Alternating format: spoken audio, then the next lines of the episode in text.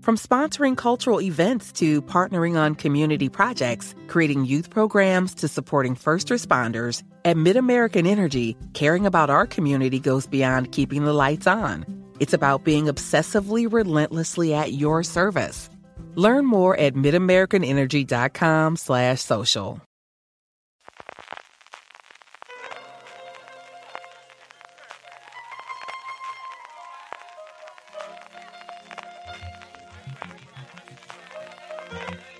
Estás escuchando Fuera de Series con CJ Navas.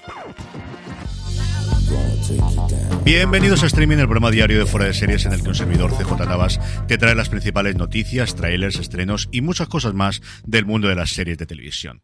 Edición del miércoles 3 de noviembre, vamos adelante con todo el contenido, pero antes permíteme recordarte, si todavía no lo has hecho, que te puedes suscribir gratuitamente a la newsletter de Fuera de Series para tener todos los días en tu buzón de correo las mejores noticias, las mejores estrenos, absolutamente todo sobre el mundo de las series de televisión, como lo hacemos aquí en audio, pero en la comodidad de tu correo electrónico. newsletter.fueradeseries.com o si tienes más fácil, directamente en fueradeseries.com, ahí tienes el enlace para suscribirte de forma total y absolutamente gratuita gratuita. Comenzamos las noticias con la confirmación de la fecha de Last of Us, uno de los grandes proyectos de HBO para el próximo 2023. Ya tiene estreno, será el 15 de enero, domingo en Estados Unidos, 16 de enero, por tanto, aquí en España. Para aquellos que no estéis familiarizados con el popularísimo juego, The Last of Us tiene lugar 20 años después de que la civilización moderna haya sido destruida. Joel, un superviviente nato, es contratado para sacar de contrabando a Ellie, una niña de 14 años, fuera de una opresiva zona de cuarentena. Lo que comienza como un pequeño trabajo, pronto se convierte en un viaje brutal y desgarrador, ya que ambos deben atravesar los Estados Unidos y depender el uno del otro para sobrevivir. La serie está creada por Craig Mason, el responsable de esa absoluta maravilla que es Chernobyl, y está interpretada por Pedro Pascal y Bella Ramsey en los papeles principales, y luego tenemos a Gabriel Luna, Anna Thor, Murray Badlet, Nick Offerman y un largo etcétera, en la que os digo que será uno de los grandes estrenos del año que viene en HBO Max, nada, al principio, principio de año. Y además, el conocer ya esta fecha nos permite hacer un poquito de previsión de cuándo puede llegar, pues la otra gran serie que nos falta de HBO más, que es Succession. Si contamos que tiene 10 episodios, el último se emitiría en Estados Unidos el día 26 de marzo, con lo cual, pues hombre, uno no es muy jugador, pero yo apostaría a que el domingo 2 de abril, como mucho el domingo 9 de abril, nos llegaría la tercera temporada de Succession para que se pudiesen estrenar los suficientes episodios para que entrasen los semi del 2023, que sabéis que normalmente el corte se hace a finales de mayo. Por lo demás, llegan de Estados Unidos muchísimas noticias sobre la CW con el cambio de los dueños. Por un lado, ha habido bastantes despidos barras marchas de gente importante, empezando por el vicepresidente de Relaciones Públicas y así como una veintena de personas que estaban en puestos de responsabilidad. Por otro lado, que han decidido no dar más episodios, no dar temporada completa a las dos producciones nuevas de este año, ni a los Winchester, la precuela de Supernatural, que como sabéis aquí trajo a HBO Max el día 1, ni tampoco el spin-off de Walker llamado Walker Independence. Así que se quedan con lo opuesto, con lo que tienen comprometido con los antiguos dueños, con Warner Brothers por un lado, o Warner Brothers Discovery, y con Paramount, habría que decir ahora, con la CBS originalmente, que son contratarle a sus estudios 12 series al año, y parece que ni una sola más. Y que sobre estas veremos qué es lo que ocurre, porque no quieren pagar tanto por los episodios, parece que se quieren fijar un máximo de un millón de dólares, y hay algunas de ellas que se lo cumplen, y otra desde luego que están muy por encima de ese precio, sobre todo aquellas que tienen más de cuatro o cinco temporadas a día de hoy. Y quizás la que puede ser la única buena noticia de todas las que nos llegan de la CW es que ya tienen nuevo presidente, ya tienen el reemplazo de Mark Pedovitz y es Brad Schwartz, que ha trabajado en un montón de lugares dentro de la industria, pero recientemente era el presidente de Pop TV, esa cadena que fundamentalmente fue conocida porque fue la que trajo a Estados Unidos Schitt's Creek desde Canadá antes de que Netflix la convirtiese en un verdadero fenómeno internacional. Leslie Goldberg le ha hecho una entrevista bastante interesante del Hollywood Reporter que os animo a que leáis. La mitad de las respuestas es todavía no lo sé, todavía no tengo información, todavía no he tomado la decisión, porque tampoco puedo hacer mucho más el pobre hombre, que de hecho empieza a trabajar el próximo día 7, pero que como os digo, aparte de eso es bastante extensa, bastante larga, como suele hacer las Goldberg, y está bastante, pero que bastante bien. Saltando a España, dos noticias de Netflix. Por un lado, nueva adaptación de novelas de Elizabeth Benavent, de Beta Coqueta. Ana Castillo y Álvaro Mel protagonizarán Un cuento perfecto, que de hecho ha empezado ya su rodaje en Grecia y posteriormente continuará en Madrid. Una serie que nos cuenta la historia de Margot y David, que provienen de mundos diferentes. Ella es heredera de un imperio hotelero y él debe desempeñar tres trabajos para llegar a final de mes. Pero cuando sus caminos se unen, se dan cuenta de que solo entre ellos pueden ayudarse a recuperar el amor de sus vidas. En el reparto, además de Ana Castillo y Álvaro Mel, tenemos a Lourdes Hernández, a Ingrid García Johnson, a Anne Gavarain, a Elena Irureta y sobre todo a Ana Belén, que vuelve a la televisión. Lo último que hizo fue aquella cosa de televisión española llamada Traición. Y por otro lado, Élite, que ya os comentaba que ya está renovada por una séptima temporada, que ha presentado el tráiler para su nueva temporada para la sexta el próximo 18 de noviembre.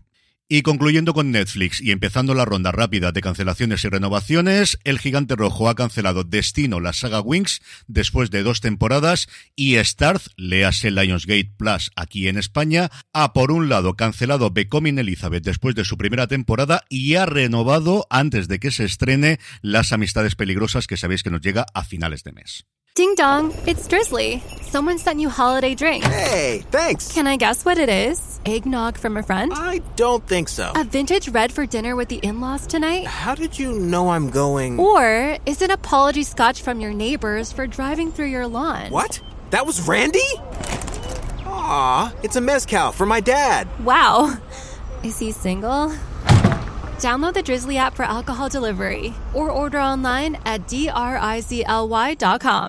En cuanto a trailers, además del que os comentaba previamente de la sexta temporada de Élite, el que más me ha llamado la atención es el de una nueva serie de detectives, una nueva serie criminal llamada Three Pines, que presentará Amazon Prime Video, que estrenará la plataforma de Amazon el próximo 2 de diciembre, con Alfred Molina como protagonista, que tiene lugar en uno de estos pueblecitos, el Three Pines, del título en el que nunca pasa nada hasta que empiezas a escarbar y todo el mundo tiene algo que esconder. El tráiler me ha gustado muchísimo, es una de estas series que al final entre Alfred Molina y que es de detectives, recuerda mucho, mucho, mucho a Mero Fistown, aunque aquí cambiamos totalmente de escenario porque nos vamos a Quebec, nos vamos a la parte francesa de Canadá, y desde luego que el día 2 de diciembre me tienen ahí para ver la serie sí o sí.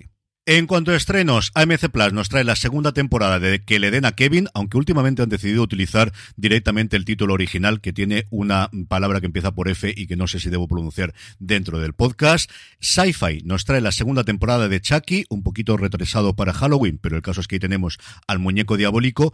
HBO Max nos trae The Outlaws, una nueva comedia creada por Steven Merchant, el compañero de batallas de tantísimas series, incluida The Office, la versión original, de Ricky Gervais, con el gran atractivo de Christopher Walken como uno de sus protagonistas, y que cuenta la historia de siete desconocidos obligados a cumplir una sentencia de servicios a la comunidad en Bristol y que deberán unirse para proteger a uno de los suyos de la banda criminal más peligrosa de la ciudad y Netflix su nueva comedia llamada Blockbuster, en el que cuentan las vivencias de los empleados, pues del que fue su gran competidor, la compañía de videoclubs que en su momento pudo comprar a Netflix por 50 millones de dólares. Madre mía de mi alma, cómo hubiese cambiado el cuento.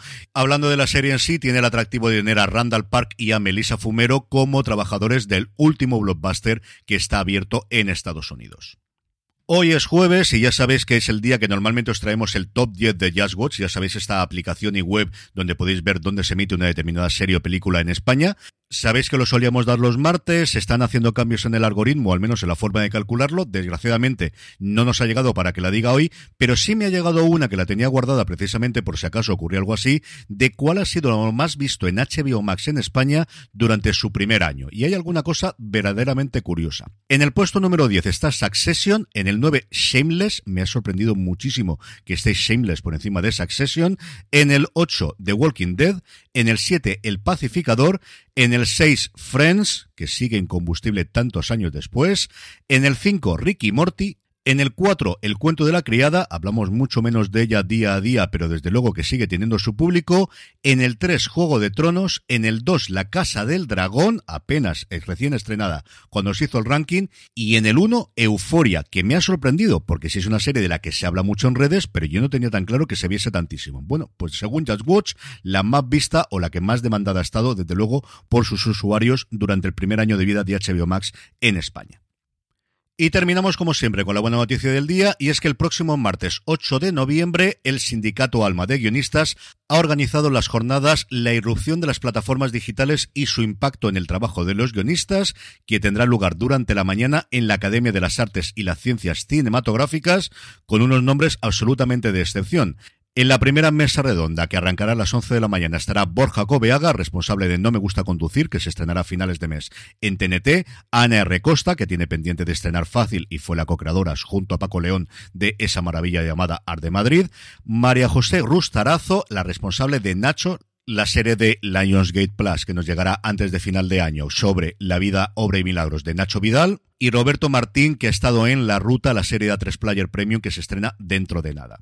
La segunda, que se centrará en la relación de los guionistas de series y los streamers en España, contará con el presidente del sindicato, Carlos Morinero, María José Mochales, Pablo Barrera, Teresa de Rosendo y Nacho López. Como siempre os digo con estas cosas, es lo que tiene vivir en provincias, que uno no se puede acercar a mitad de semana, pero si podéis hacerlo vosotros, tenéis toda la información en la web del sindicato Alma. Y con esto terminamos streaming por hoy. Mañana volvemos con mucho más contenido para despedir la semana. Gracias por escucharme y recordad, tened muchísimo cuidado y fuera. 125 and 125.